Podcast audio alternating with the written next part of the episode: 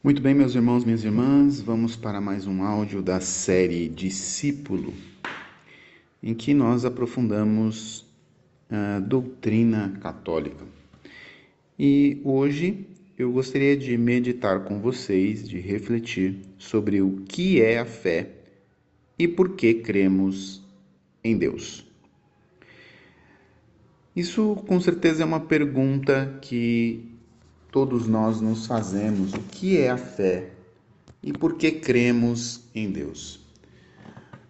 Para responder a isso, eu começo citando a carta aos Hebreus, que diz assim: A fé é o fundamento da esperança, é uma certeza a respeito do que não se vê. Foi ela que fez a glória dos nossos antepassados pela fé, reconhecemos que o mundo foi formado pela palavra de Deus e que as coisas visíveis se originaram do invisível. Interessante nós olharmos essa breve explicação sobre a fé na Sagrada Escritura, porque a fé aqui descrita aos Hebreus é o fundamento da esperança e uma certeza a respeito do que não se vê. Não é algo que os sentidos podem compreender, mas é a certeza a respeito do que não se vê com os sentidos. Nós poderíamos traduzir que a fé é uma adesão pessoal. É uma adesão pessoal que nós fazemos com a nossa inteligência, com a nossa liberdade, com a nossa vontade a Deus, que não vemos com os nossos sentidos, mas que se revela a nós. Veja, uma adesão pessoal com a nossa inteligência, a nossa liberdade com a nossa vontade a um Deus que se revela, que nós não vemos com os nossos sentidos, mas que ele se revela a nós. Se a gente pudesse traduzir a fé prática, crer significa confiar. Confiar na pessoa, confiar na verdade que ela revela. Confiar, se nós pudéssemos traduzir, é exatamente essa fé prática. De confiar na pessoa, na verdade que ela revela, mesmo que eu não tenha a prova no meu nos meus sentidos. Mas eu confio. Eu confio naquela verdade, eu confio na pessoa, eu confio na verdade que ela revela pela autoridade da pessoa. Se a gente pudesse trazer para uma analogia, é a mesma coisa quando você vai ao médico. Quando você vai ao médico, o médico prescreve uma medicação para você. Você toma aquela medicação que ele prescreveu. Não porque você tenha conhecimento é, daquele remédio ou, da, ou o que aquele remédio necessariamente combate. Não, você toma aquele remédio porque você confia no médico. Você confia que o médico estudou para te receitar aquele remédio. Ele sabe, ele conhece a sua doença, ele conhece quais os remédios podem combater aquela doença, ele estudou. Você não tem o conhecimento nem é, da medicina, nem da bioquímica suficiente para julgar se ele está certo ou errado com a sua consciência, mas você confia no que o médico prescreveu, pela autoridade que ele tem por ele ter estudado sobre aquilo. Se nós fazemos isso com um médico, que é um ser humano, que é falho, pode falhar, como qualquer outro ser humano, muito mais a gente deve confiar em Deus, Pai, Filho e Espírito Santo. Uma confiança profunda, uma fé verdadeira. Mas a fé, ela não pode ser vivida somente num contexto humano, porque a fé também é um dom de Deus. Isso quer dizer, para a gente crer, nós precisamos dos auxílios interiores do Espírito Santo. Nós precisamos do auxílio do Espírito Santo para que nós possamos crer.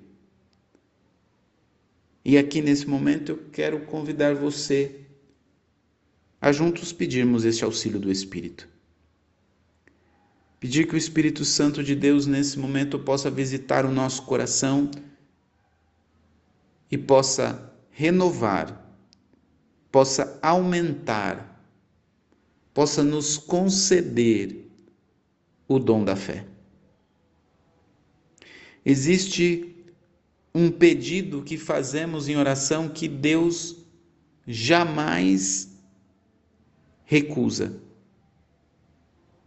Quando pedimos que aumente a nossa fé. Deus não recusa este pedido porque Ele quer nos auxiliar com a sua graça para crermos nele. Ele sabe das nossas dificuldades, mas ele, exatamente por saber, quando nós pedimos aumenta a nossa fé, é um pedido que Deus não nos recusa. Ele vem em nosso auxílio e aumenta a nossa fé. Peça agora para que o Senhor aumente a sua fé. Mas a fé também é um ato humano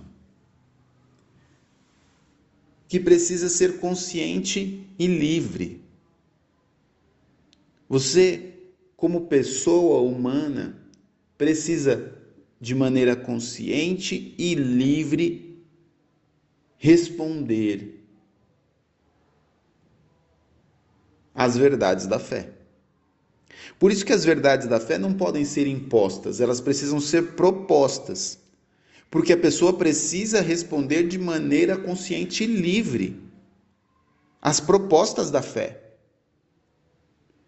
A pessoa precisa analisar aquilo que lhe é proposto e, a partir daí, decidir crer ou não no que lhe é proposto. É importantíssimo isso. As verdades da fé precisam ser propostas para uma adesão pessoal, livre e consciente do ser humano. Mas se a fé é precisa ser uma adesão pessoal, não quer dizer que ela é individualista. Por que estou dizendo isso? Porque a adesão pessoal quer dizer que cada pessoa precisa aderir. Cada pessoa, de maneira livre e consciente, precisa responder. Mas a fé ela não é individualista. Isso quer dizer, não dá para que eu viva a minha fé de maneira individual. É a minha fé. O que eu escolho crer, eu escolho, eu creio nisso ou não creio naquilo. Não. A fé, ela exige uma adesão pessoal, porém é a nossa fé. É a fé da igreja. Nós, quando aderimos à fé, nós não escolhemos em crer em um pedaço do que a igreja nos ensina. Eu escolho crer em tudo o que a igreja nos ensina. Em tudo aquilo que ela me sustenta e me alimenta na fé. Por isso, a nossa fé é a fé da igreja. Porque a igreja é a mãe de todos os crentes. Já dizia São Cipriano, no século III, ninguém pode ter a Deus por pai que não tenha a igreja por mãe. Veja, a nossa fé em Deus é a fé da igreja. Não dá para dizer eu creio em Deus e dizer eu não creio na igreja.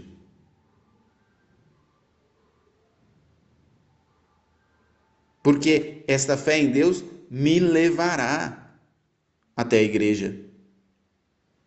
E esta fé na igreja me conduzirá até Deus.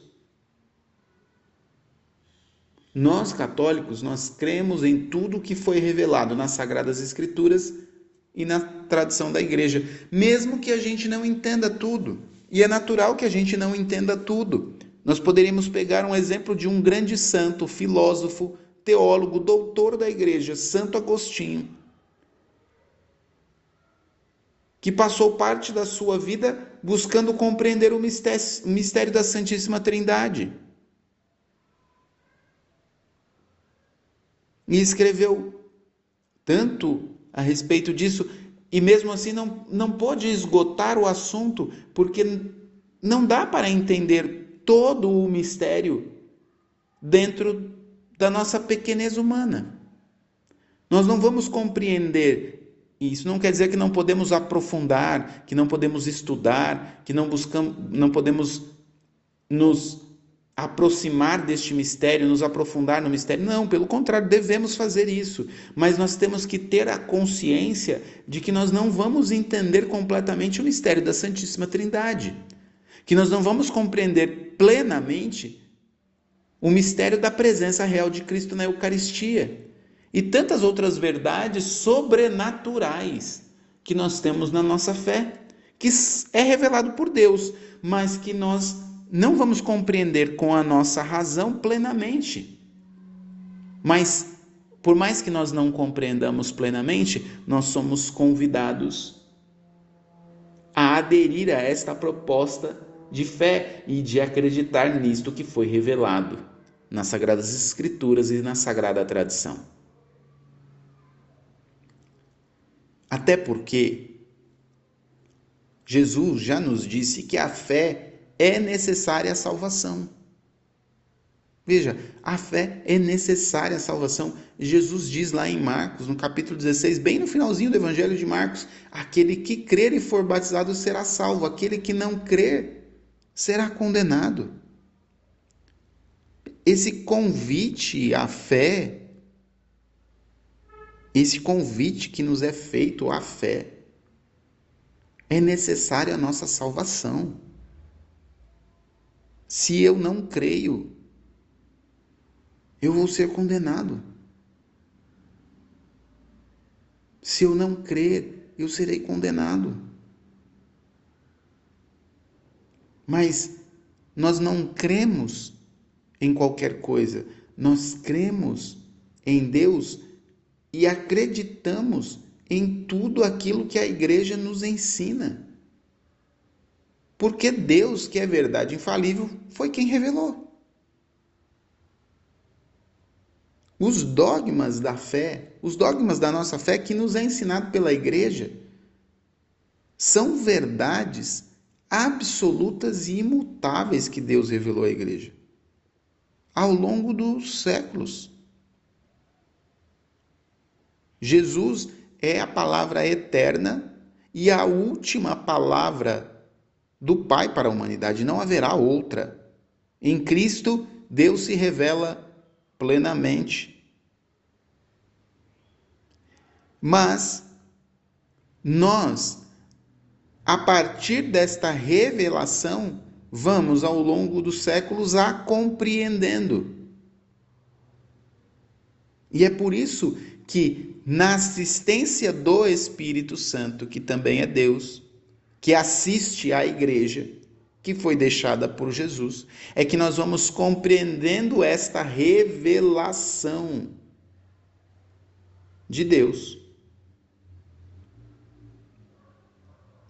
E os dogmas são essas verdades imutáveis que Deus revelou à sua igreja, não para é, colocar como um limitador, mas, pelo contrário, para iluminar o nosso caminho da fé.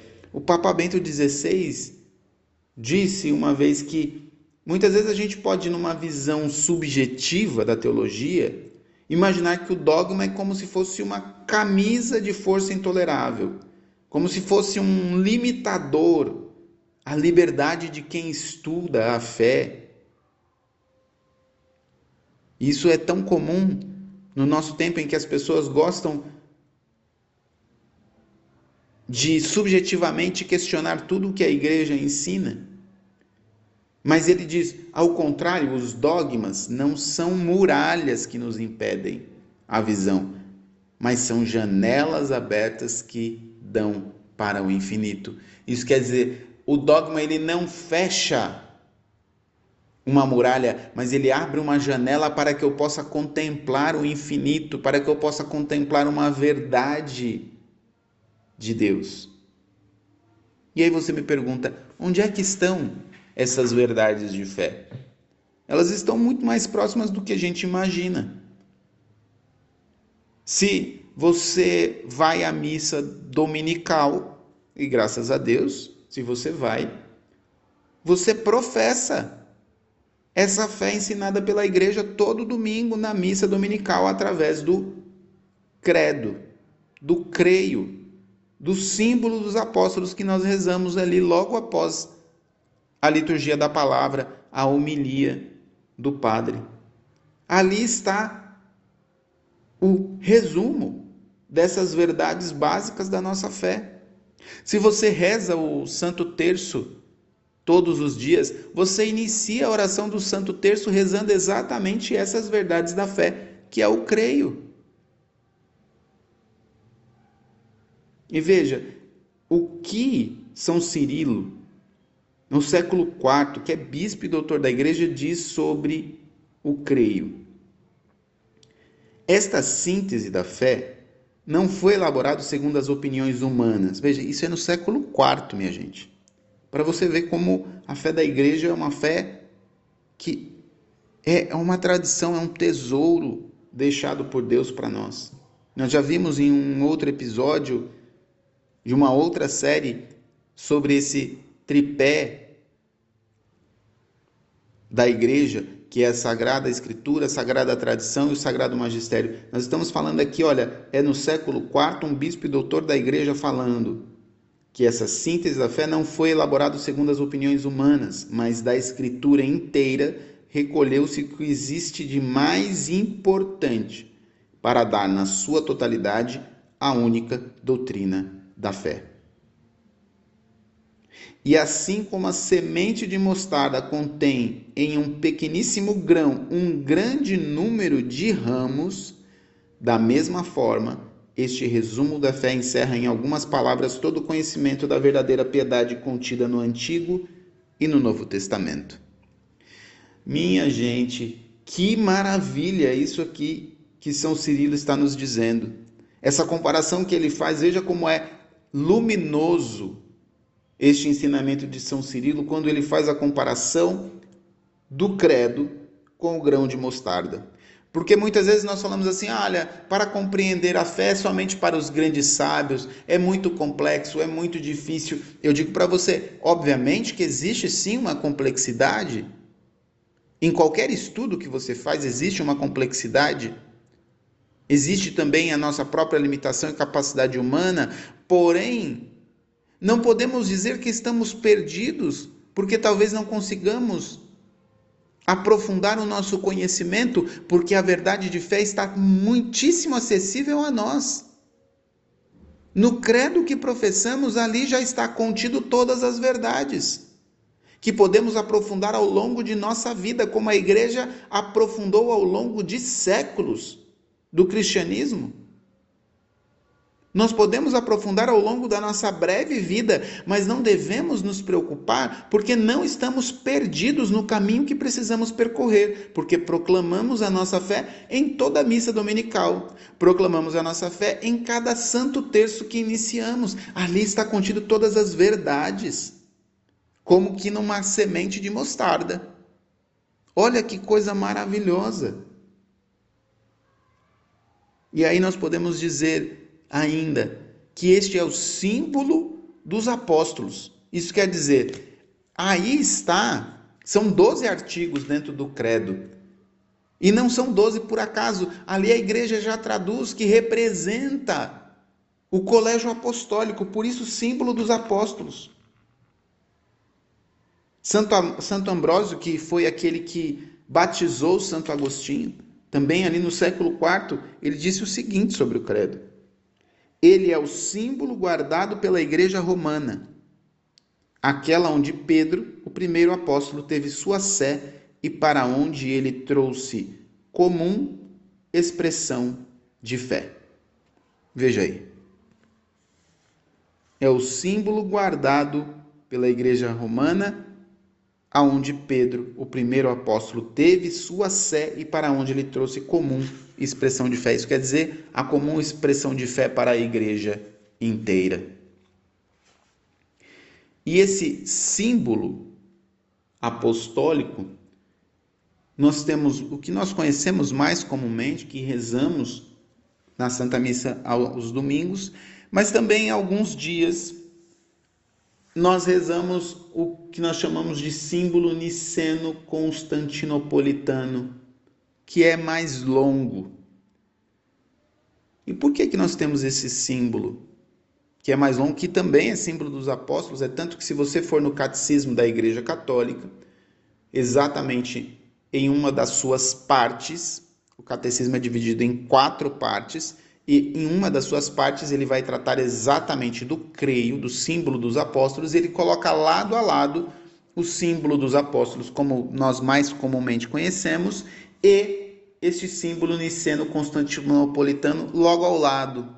Porque na verdade ele vai é, não colocar termos da fé a mais, mas na verdade ele vai explicar talvez com mais detalhes, alguns desses termos, principalmente quando se refere à pessoa de Jesus e à pessoa do Espírito Santo. E ele tem esse nome niceno-constantinopolitano porque ele foi resultado dos dois primeiros concílios ecumênicos da igreja, o de Nicéia em 325 e o de Constantinopla em 381.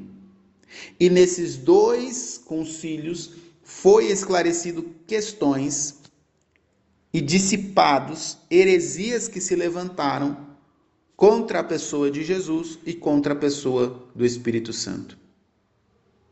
Em um deles foi questionado a divindade de Jesus e no outro foi questionado a divindade do Espírito Santo. Por isso, o símbolo niceno constantinopolitano, ele vai traduzir de maneira mais detalhada a Jesus, que é verdadeiro Deus, verdadeiro homem, ao Espírito que procede do Pai e do Filho. Então, ele na verdade não vai trazer é, novos artigos da fé, mas vai explicar os artigos já existentes. E é importante nós termos conhecimento disso para respondermos o que é a fé e por que cremos em Deus. E como devemos crer em Deus. Diante disso, nós podemos afirmar que rezar com fé o credo é entrar em comunhão com Deus, Pai, Filho e Espírito Santo. Mas é também entrar em comunhão com a igreja inteira, com a igreja triunfante no céu, com a igreja padecente no purgatório e a igreja peregrina aqui na terra. Esta igreja que nos transmite a fé. Esta igreja que reza como crê. Que possamos neste dia renovar a nossa fé e a nossa confiança. Que possamos nos entregar nas mãos de Deus e pedir a Ele agora: renova a minha fé, Senhor. Renova a minha fé em Ti, renova a minha fé no Cristo, renova a minha fé no Espírito Santo. Renova minha fé na Santíssima Trindade, renova minha fé na Igreja, nas verdades que a Igreja me ensina. Renova minha fé, Senhor. Aumenta a minha fé. Aumenta a minha fé, Senhor.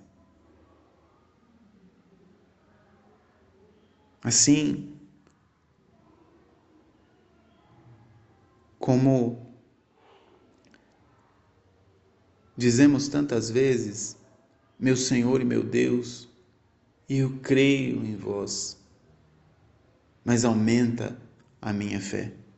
Que nesse momento nós também possamos proclamar: Meu Senhor e meu Deus, eu creio em vós, mas aumenta a minha fé. Aumenta a minha fé, Senhor, porque a minha fé é pequena como um, um grão de mostarda. Sim, Senhor, um grão de mostarda que tem um grande potencial de crescimento, mas é pequenino, é pequenina a minha fé. Mas ela tem potencial, Senhor, que pode ser regado pelo seu Espírito Santo, pode ser regado pelas suas verdades e se transformar verdadeiramente numa grande fé, Senhor. Para crer mais em Ti, para crer mais nas Suas verdades, para testemunhar, Senhor. Testemunhar na vida, no dia a dia.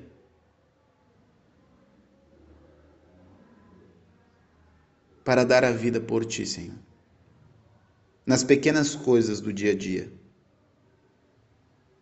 no convívio com a minha família, na minha vida profissional, na minha vida na comunidade.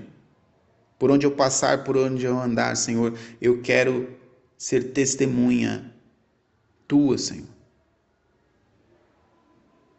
Testemunha de fé. De crer naquilo que eu não posso ver com os meus sentidos Eu quero ter esta fé que é fundamento da esperança. Da esperança, Senhor, que não engana. Porque nós cremos, Senhor, que muito mais que nesta vida, nós cremos na vida eterna que o Senhor reserva para cada um de nós. Que o Senhor reserva para todos aqueles que creem em Ti e vivem segundo os Seus mandamentos, segundo a caridade que nos pede. Muito obrigado, Senhor, por este momento. Muito obrigado, Senhor, por nos visitar neste momento. Muito obrigado, Senhor, por derramar desta graça, deste dom da fé sobre cada um de nós. Muito bem, meu irmão, minha irmã, nós continuaremos no nosso próximo episódio dessa série Discípulo, meditando sobre a nossa doutrina católica. Deus abençoe você.